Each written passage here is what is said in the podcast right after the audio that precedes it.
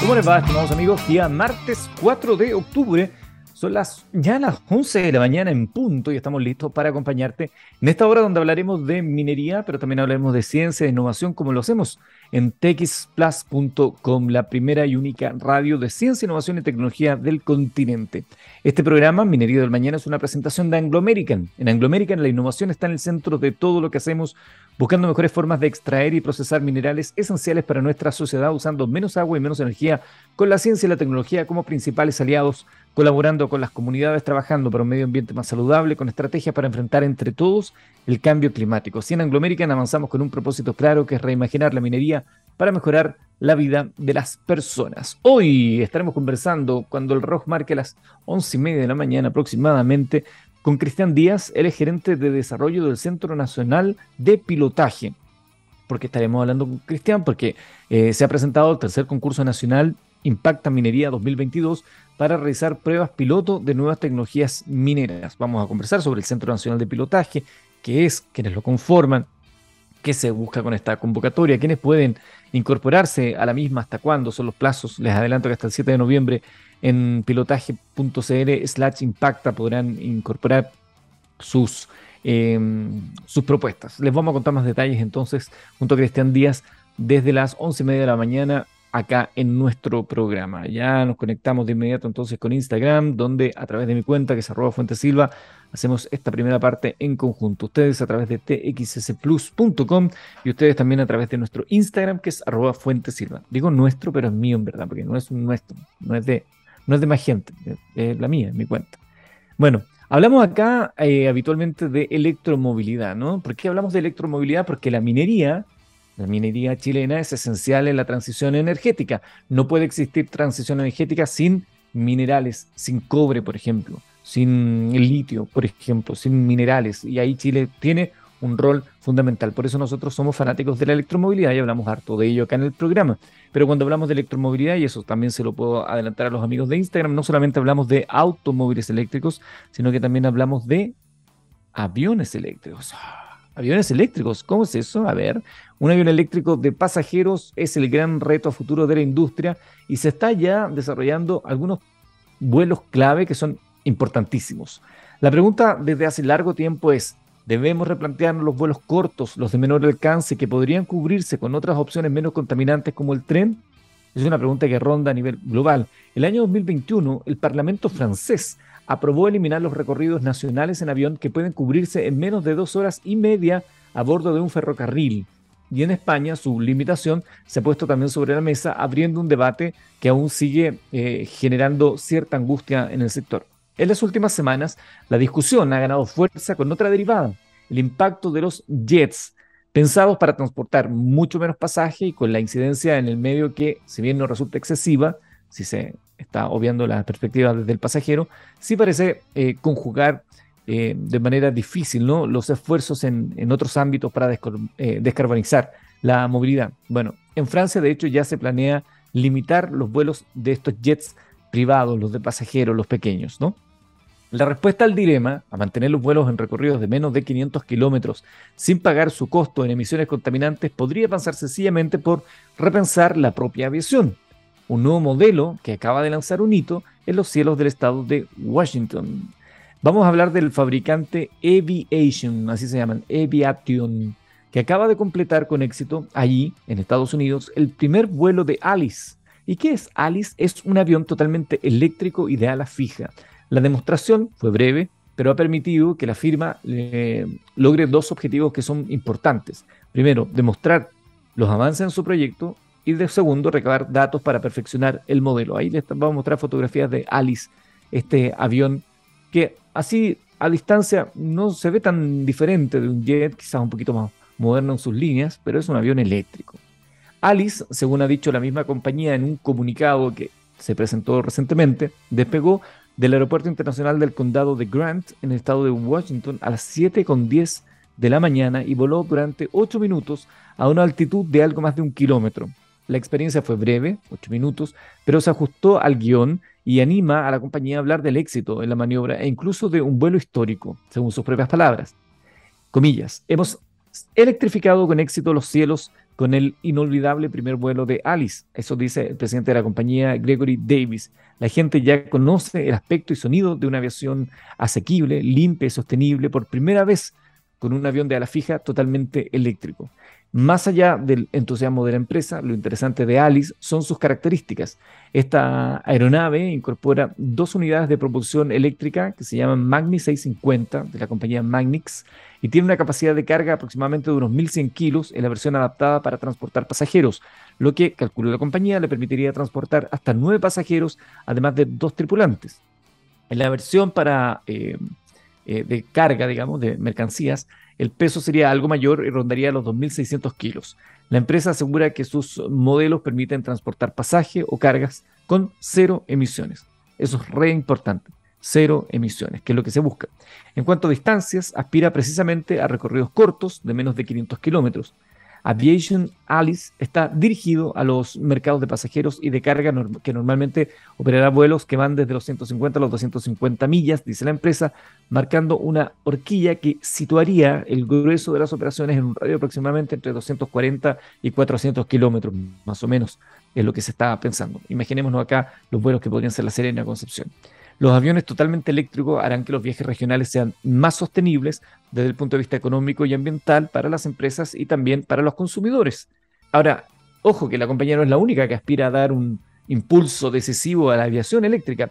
Aparte de las naves como Kitty Hawk, por si las quieren buscar, o el Autoflight y los eVTOL, pensados para operar como taxis o como transportes de carga, hay otras firmas que están apostando también por los viajes de mayor distancia. El año 2021 Wright Electric presentó el concepto de un modelo de 100 asientos que aspira a eliminar emisiones contaminantes en trayectos de hasta 1.300 kilómetros y hace solo unos meses Beta Technologies daba otro paso clave al completar un viaje de, escuche bien, 2.300 kilómetros entre Nueva York y Arkansas con su aeronave eléctrica llamada Alia. El viaje, eso sí, se realizó a lo largo de ocho jornadas. El tiempo total de vuelo fue de aproximadamente 12 horas y el respaldo de una red de estaciones de carga. A Aviation le queda aún camino por delante, pero por lo pronto sus expectativas comerciales no son malas. La compañía asegura Cape Air y Global Cruising Airlines, aerolíneas regionales con sede en Estados Unidos, le han encargado ya 75 y 50 unidades de Alice respectivamente. DHL Express también estaría interesada en su modelo para mercancías y habría pedido una docena de estos aviones de e-cargo. Así que probablemente a futuro los aeropuertos serán más silenciosos, con menos costos desde el punto de vista medioambiental. Interesante, ¿no? Pensar que la electromovilidad, como su palabra lo dice, por definición no solamente se refiere a los automóviles que se mm, pueden eh, hacer funcionar con electricidad, sino que también a vehículos más grandes. Y si esto lo extrapolamos, también hay eh, iniciativas para em, eh, barcos 100% eléctricos o incluso con em, otros combustibles que no sean contaminantes, como podría ser el hidrógeno verde. Y ahí Chile también tiene una oportunidad, porque sabemos que, lo han dicho agencias internacionales, Chile tiene la opción de generar hidrógeno verde, es decir, hidrógeno a partir de energías renovables no convencionales, con el menor costo del planeta. Ahora, eso es lo que se podría. Ahora, que se vaya a hacer, ya depende de las autoridades, de los incentivos, etc.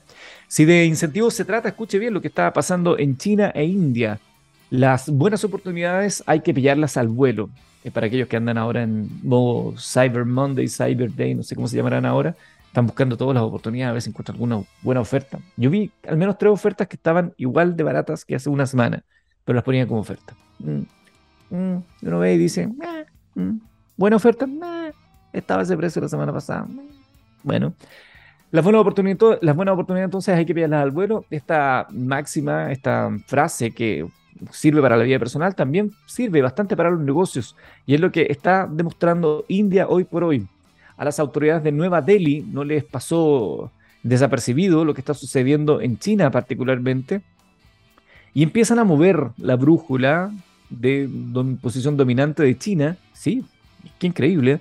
Así que hicieron lo más lógico, que es sacar la billetera y ponerse a disposición de las compañías para captar interés. Ese es el horizonte que tantean algunas multinacionales tecnológicas irse de China. El gigante asiático se ha convertido, bueno, por méritos propios, en unas grandes fábricas globales de tecnología de consumo. Pero en Pekín ven como hay firmas que buscan alternativas más allá de su territorio para diversificar la producción. Por ejemplo, Apple produce iPads en Vietnam país desde el que Microsoft envía también la Xbox y Amazon produce sus dispositivos Fire TV en suelo indio, no solamente en China como se podría pensar. El ejemplo más mediático probablemente es el de Apple. Hace solo unos días en el diario The Guardian recogía cómo Apple ha comenzado a fabricar el iPhone 14, lanzado recién en septiembre en India, con una línea de producción en Chennai en la que monta dispositivos para el mercado interno del país. Es decir, los que monta en China son para el mercado de China y los otros lo están haciendo en India. La multinacional de la manzana ensambla teléfonos en India desde el año 2017, pero hasta ahora sus operaciones se habían limitado allí a modelos más antiguos, que siguen siendo desarrollados y construidos. Pero eh, las cosas están cambiando. Con ese telón de fondo, las autoridades indias han decidido mover sus fichas para que su país resulte aún más atractivo para las empresas. ¿Y cómo lo están haciendo? Como les decía, sacaron la billetera. En Bloomberg señalan que el país planea impulsar incentivos financieros para empresas que se decidan a fabricar tablets y computadores portátiles en su territorio, una medida con la que estaría apuntando a firmas relevantes del sector como Dell, Asus Tech Computer eh, o Apple, y en este último caso con la vista eh, puesta en el ensamblaje de iPads. La meta es incentivar la producción local. El plan, y escuchen bien, porque esto es re interesante, a veces eh, la, economía creciente empiezan a poner barreras a través de los impuestos, porque no pueden venir a robarnos todo lo que tenemos acá y sin embargo los otros países vemos que están poniendo la billetera sobre la mesa para que se vengan, generan más empleo y bueno, y eso tiene una serie de virtudes, aunque algunos no lo quieran ver. ¿Qué están haciendo en India? Contemplan ofrecer hasta 45 mil millones de rupias, que son alrededor de 549 millones de dólares, por fabricante. A cambio, por supuesto, se exige a las compañías extranjeras cierto nivel de inversión durante un periodo de 5 eh, años, lo que se llama un lustro. Los incentivos dependerían además de que los componentes se adquieran a nivel local. Y no es la primera vez que Nueva Delhi decide echar mano de la cartera para eh, despertar interés de las empresas. El 2021, India ya lanzó un programa millonario enfocado también en el rodo tecnológico, pero sus incentivos no tuvieron gran repercusión en el sector. Ahora, no todo es dinero, es verdad. Al margen de su política de captación de empresas, lo cierto es que India tiene un potente atractivo para las compañías tecnológicas. ¿Cuál es? Su amplio mercado. The Guardian precisa que la India, que va camino a desbancar a China como la nación más poblada del mundo, es el segundo mayor mercado de smartphones por detrás de China.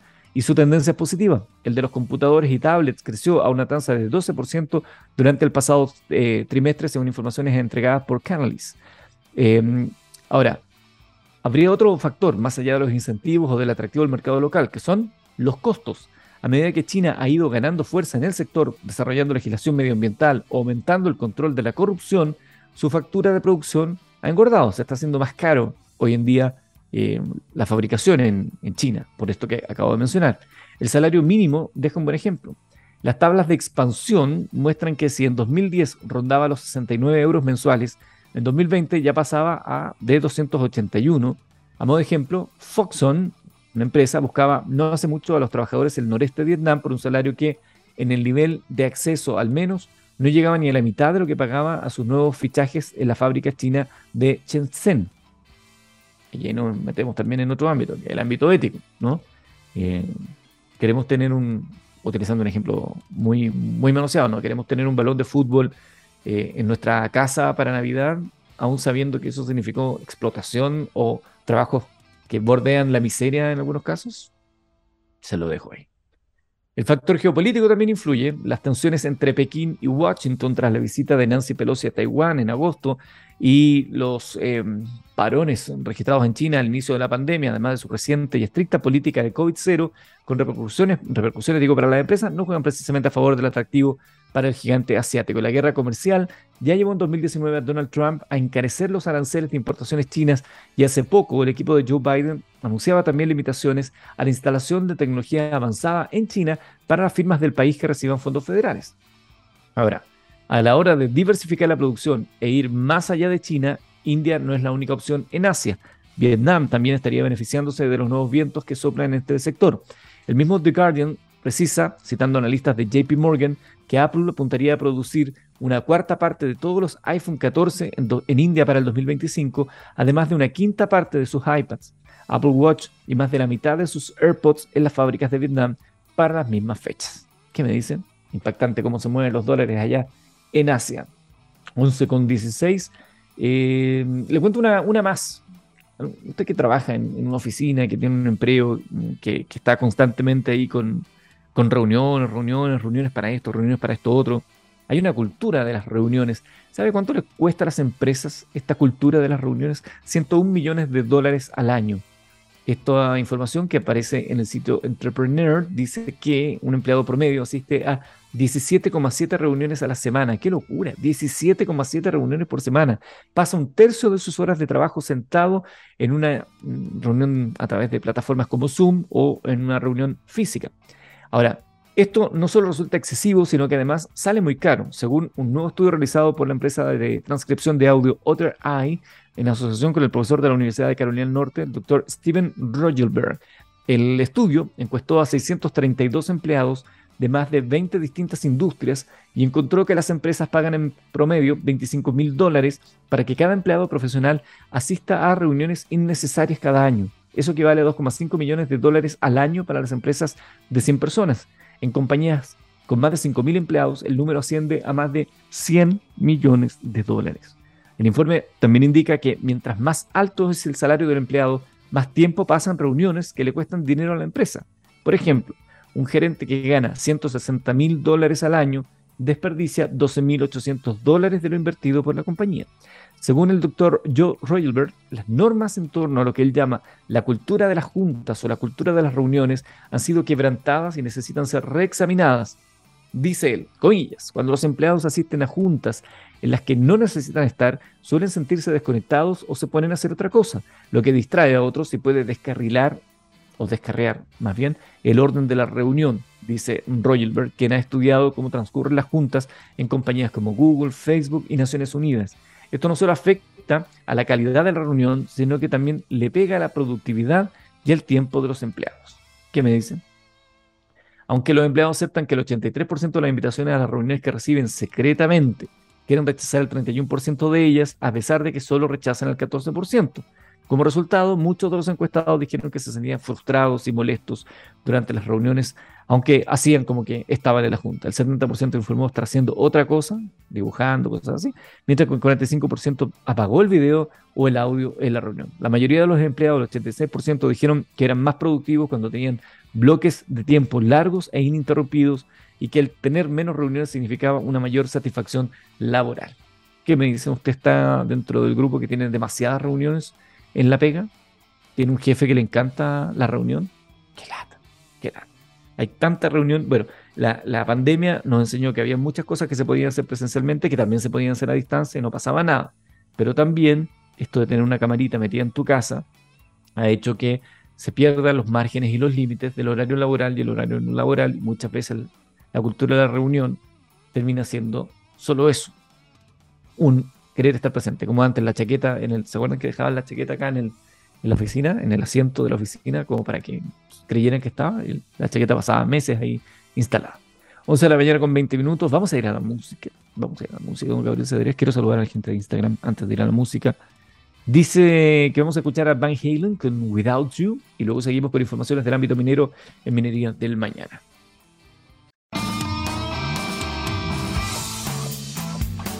11 de la mañana con 24 minutos. Ahí estábamos escuchando a Van Halen con Without You, sin ti, contigo, sinmigo, como decía un futbolista. Que el, partido estado bueno conmigo o sinmigo. En fin. 11 con 24 vamos a hablar de informaciones del ámbito minero y lo primero tiene que ver con la histórica cifra que dio a conocer Sonami respecto al empleo. La gerencia de estudios de la Sociedad Nacional de Minería Sonami destacó el importante incremento que ha tenido el empleo en el sector minero, alcanzando en el trimestre móvil junio-agosto 2022 285 mil empleos, el más alto registro histórico, según informó Álvaro Merino, gerente de estudios de la gremial. En los últimos 12 meses, el empleo en el sector minero creció 32%, pues en el trimestre junio-agosto de 2021 alcanzaba 216 mil ocupados, en tanto que en la última medición correspondiente al trimestre móvil junio-agosto 2022 llegó a 285 mil trabajadores. Esto es un incremento de 69 mil puestos de trabajo en un año, mientras que en el país la ocupación creció 7,2% en el mismo periodo, creando que 595 mil nuevos empleos, destacó el gerente de estudios de Sonami. Asimismo, el empleo en las regiones mineras creció más que la ocupación en el país, pues se incrementó en un 8,9%. Esto es un aumento de 83 mil nuevos empleos. Junto a lo anterior, destacó que al comparar el último registro con la medición inmediatamente anterior, se observa, que, se observa digo, que la ocupación minera aumenta en un 5,9%. Esto es 16.000 empleos más, en tanto que en el país la ocupación se mantiene prácticamente constante, pues aumenta solo en 3.000 nuevos puestos de trabajo, indicó el Ejecutivo de la Sociedad Nacional de Minería la ocupación minera supera en 100.000 puestos de trabajo el menor nivel de pandemia registrado en junio de 2020, con 185.000 empleos. Es decir, se recuperó la totalidad de los empleos perdidos en pandemia y hoy el nivel de ocupación es 22% superior al registro de enero de 2020. Sin embargo, en el país aún faltan por recuperar 200.000 puestos de trabajo para llegar a los niveles previos, previos a la pandemia. Las regiones del norte del país también han aumentado significativamente el empleo minero en los últimos 12 meses. En efecto, en Tarapacá crece 74%, en Antofagasta aumenta un 34%, en Atacama 9% y en Coquimbo 27%, dijo el ejecutivo de Tsunami. Además, mientras el empleo en el país, como en la minería, crece en los últimos 12 meses, en otros rubros representativos de la economía nacional, como la agricultura, aumenta 8,2%, en la industria manufacturera 8,1%, actividades financieras y de seguros 4,9%, en la construcción 4,7% y en el comercio 4,1%. Por otra parte, la tasa de desempleo del país como la de las regiones del norte muestran una disminución. En efecto, en los últimos 12 meses la desocupación en Chile cae desde el 8,5 a un 7,9%. Esto es una disminución de 0,6 puntos, en tanto que las regiones mineras retroceden desde 8,7 a 8,2, es decir, se contraen 0,5 puntos. Continuamos 11,27. Ingenieras lideran plan de caletones para capturar el 99% de los gases. Desde marzo, un grupo de cinco ingenieras del teniente diseñan un plan de transformación que permita a Caletones anticiparse de cara a las mayores exigencias normativas que resultan de la actualización del Decreto Supremo 28 que regula las emisiones de gases en las fundiciones de Chile. Catalina Contreras, Consuelo Figueroa, Daniela Gil, Mónica Tobar y Anina Villagrán son las integrantes de diversas áreas de la gerencia de fundición que lideran el proceso. Para abordarlo, operadores y operadoras, mantenedores y mantenedoras, colaboradoras, analistas, jefes de unidad, ingenieros, superintendentes han participado en entrevistas grupales, focus group y talleres con la finalidad de que aporten sus conocimientos, experiencias y soluciones para avanzar hacia el 99% de captura de gases.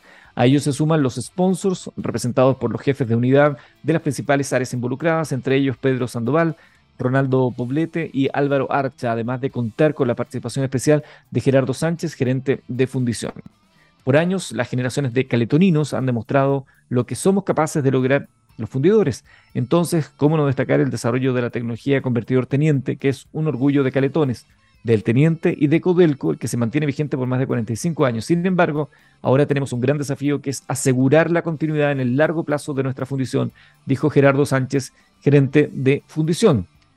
El desafío contempla cuatro líneas de trabajo, operaciones, mantenimiento, inversiones y transformación cultural. En esta última palanca se ha realizado un trabajo en el que se ha involucrado y entrevistado a más de 110 personas con el objetivo de sondear sus opiniones, sensaciones, visiones y compromisos. Estamos plenamente convencidas de que vamos a lograrlo, pero necesitamos el compromiso y colaboración de todos los que elaboramos en la Fundición de Caletones, comenta Mónica Tobar. Hemos hecho que todos y todas participen de esta resolución de problemas, de mentalidades y comportamientos donde se involucren, den su opinión, den soluciones y se comprometan desde su lugar de trabajo a hacer algo diferente para lograr este propósito, dijo Janina Villagrán. Catalina Contreras resalta que la labor es desafiante y hemos tenido buenos resultados y buenos recibimientos. Los operadores están agradecidos de que todas y todos hayan sido involucrados, no solo operaciones, FUCO y ligas, sino que mantenimiento, con, eh, confiabilidad, ingeniería y empresas colaboradoras han sido transversal y hemos hecho que los engranajes se unan para trabajar en equipo, señalar.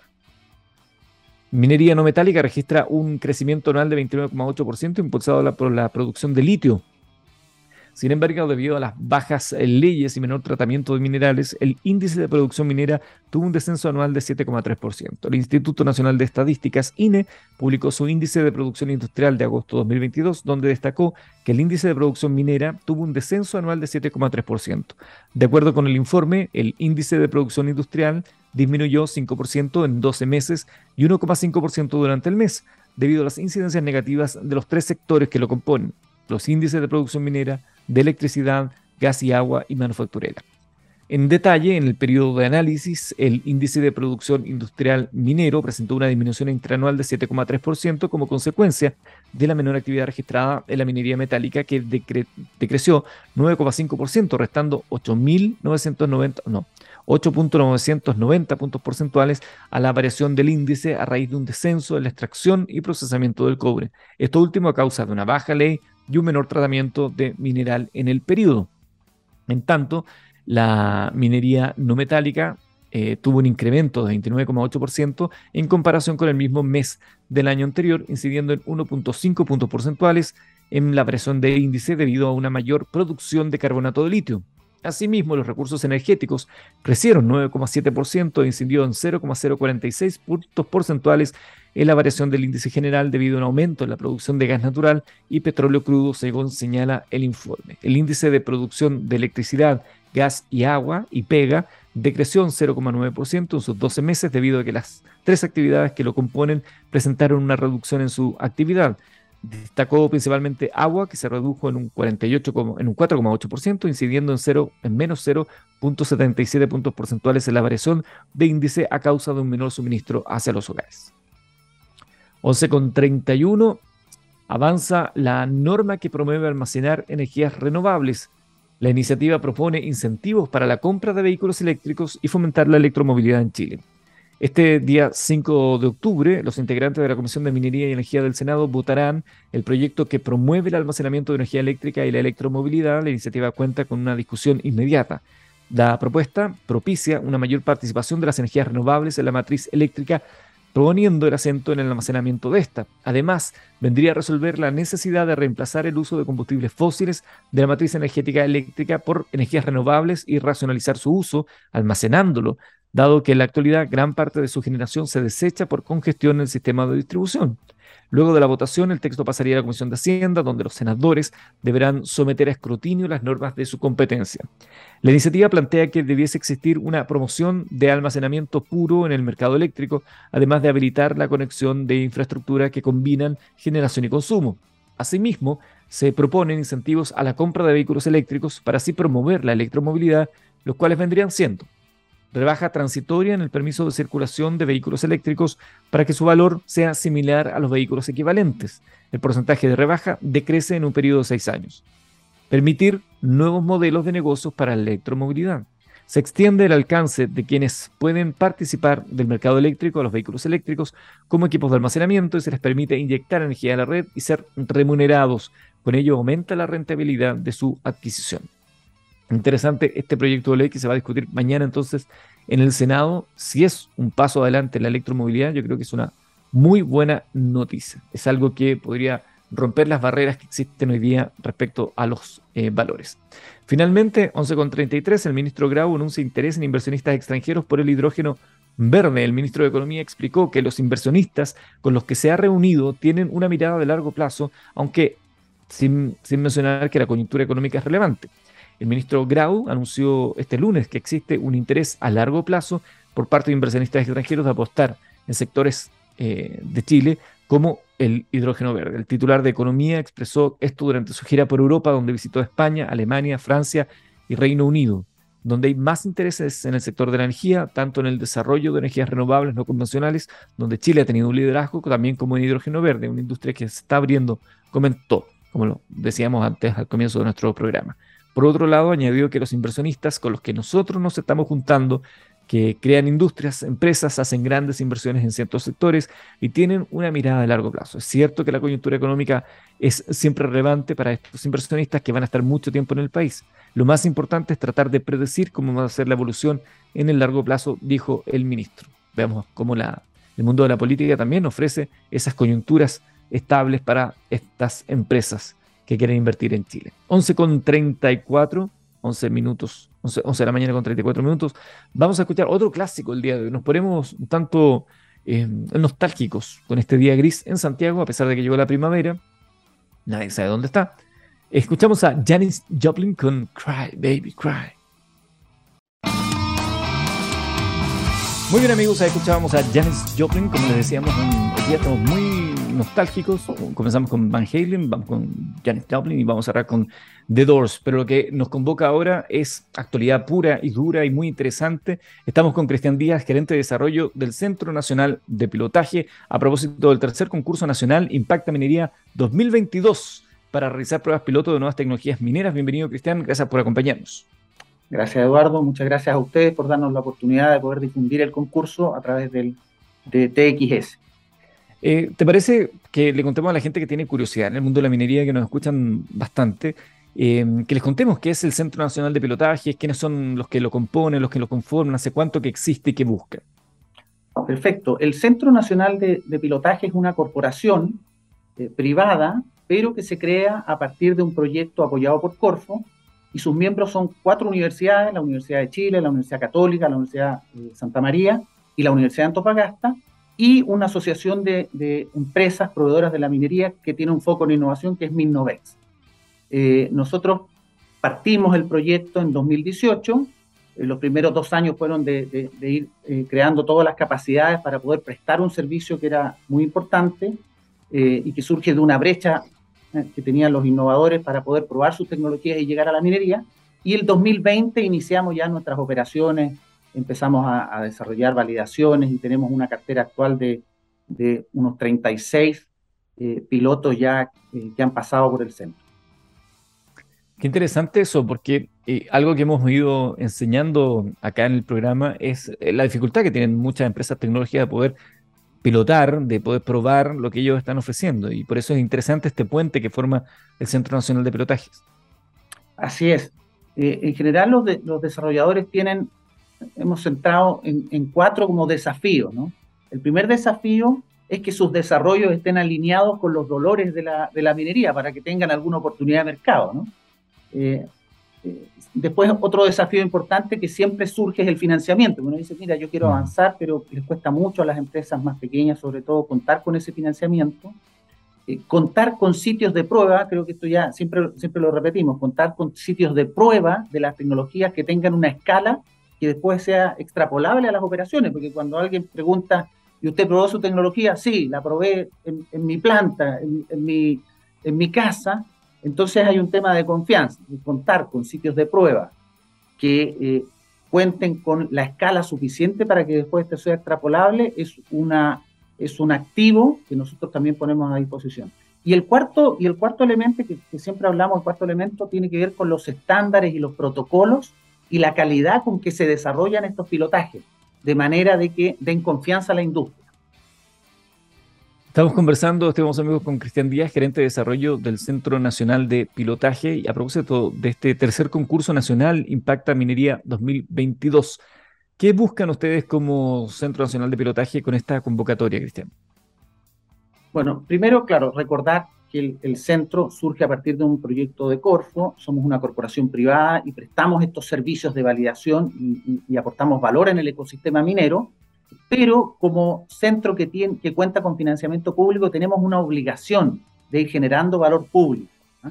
Una manera de generar valor público es apoyando a los eh, desarrolladores para que cuenten con toda la infraestructura, los sitios y, los protocolos necesarios para poder desarrollar sus innovaciones pero adicionalmente el problema del financiamiento es siempre un, obstáculo para que esto pueda eh, desarrollarse con, naturalidad y por lo tanto este concurso lo que busca es aportar financiamiento a startups, desarrolladores, empresas hasta, que facturen hasta 100.000 UF eh, al año para que puedan contar con los recursos que les permitan eh, validar sus tecnologías a una escala que después sea extrapolable y puedan tener más oportunidades para que esto llegue al mercado.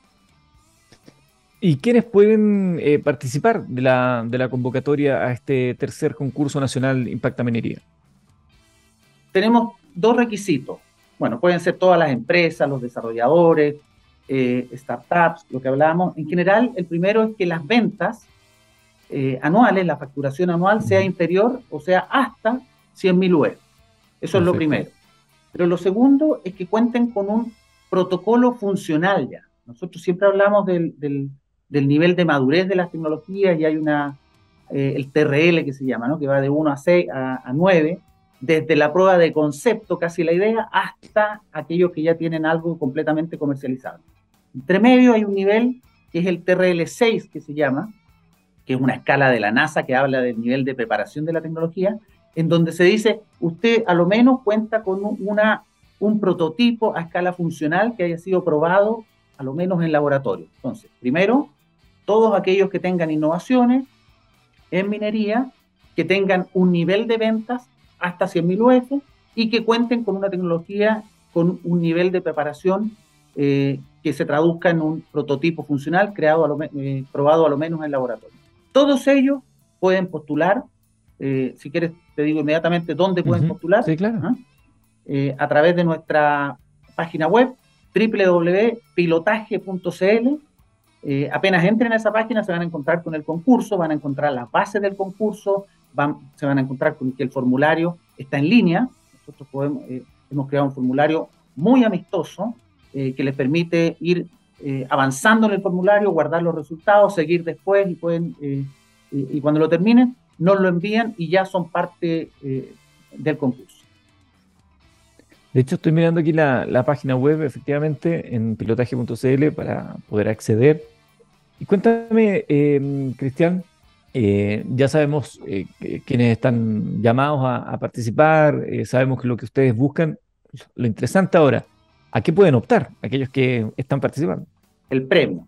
Bueno, las, bases, eh, otorgan, este, este, concurso otorga un premio de hasta 25 millones para ser gastados en todos los gastos de operación que significa un pilotaje. Eh, eh, y adicionalmente, porque siempre, siempre nos han dicho, bueno, pero aquí postula mucha gente y, a veces, claro, el premio es para uno.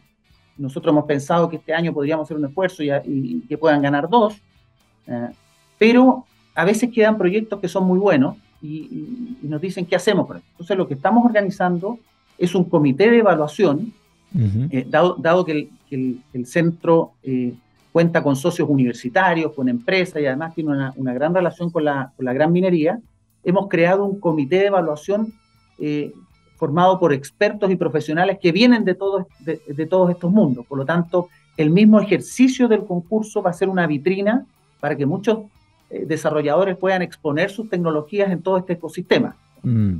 Hay un premio, porque eso siempre ha sido una debilidad, ¿no? Hay un premio que es, en recursos ¿ah? económicos, eh, donde, donde se desarrolla finalmente un pilotaje en un sitio de prueba a escala real, donde nosotros generamos un informe de validación que cuenta con los mayores estándares reconocidos por la industria, pero adicionalmente van a ser parte de una vitrina para que el ecosistema los conozca y puedan tener, eh, independiente de si ganan o no, más oportunidades de, que, eh, de, conseguir el financiamiento y finalmente que sus innovaciones puedan llegar al mercado.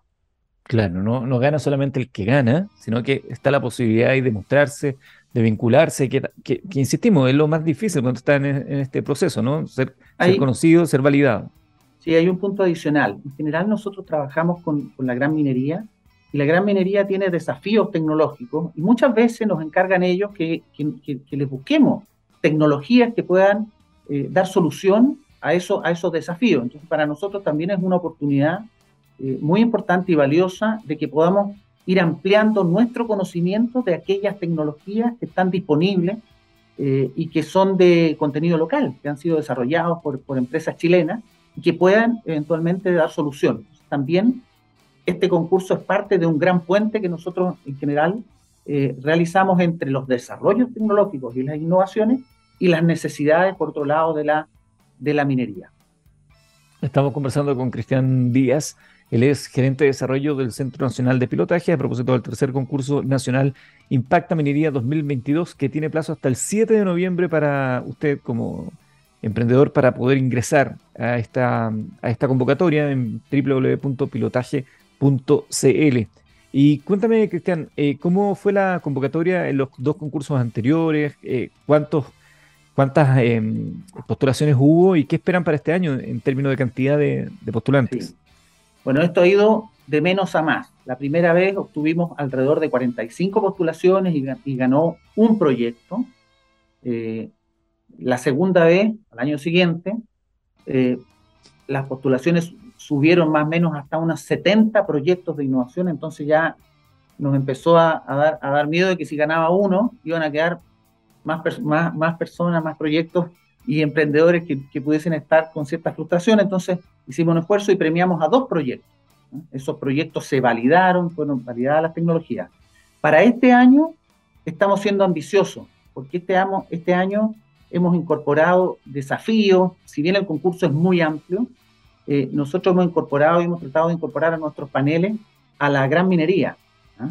Eh, la plataforma es mucho más flexible. Hemos, hemos además permitido algo que antes no hacíamos, que alguna vez nos dijeron cuántas tecnologías por empresa pueden postularse, eh, y antiguamente decíamos una, hoy no. ¿ah? Hemos, hemos tratado de ir quitando todas aquellas barreras que pueden impedir que todas las tecnologías puedan competir, y por lo tanto también hemos ampliado eso. Eh, y eso nos hace estar muy optimistas, hemos dado un plazo, eh, esto partió el viernes 30 de septiembre, como tú decías, cierra el 7 de noviembre, estamos haciendo mucha difusión a través de nuestros socios, de nuestros, de nuestros partners, a través de, Corfo, eh, y por lo tanto esperamos que nos lleguen más de 100 tecnologías y, podamos dar uno o dos premios y, tal vez conseguir financiamiento para que aquellos que no, que no ganen en primera instancia puedan asistir a un repechaje. Estamos haciendo todos los esfuerzos porque tenga un impacto mayor y adicionalmente eh, ir replicándolo en los años que vienen. Eh, nosotros ya sabemos y este año teníamos la duda si lo hacíamos o no y nos dijeron, oiga, Impacta Minería ya es un sello ¿ah? del Centro Nacional de Pilotaje y por lo tanto tenemos que lanzarlo y en ese esfuerzo estamos, con mucho optimismo. Acá me llega una pregunta, Cristian, que de alguna manera tú ya la, resolviste, pero la voy a plantear para que no quede mayor duda. Si se buscan eh, soluciones en áreas específicas de la minería o en cualquier área.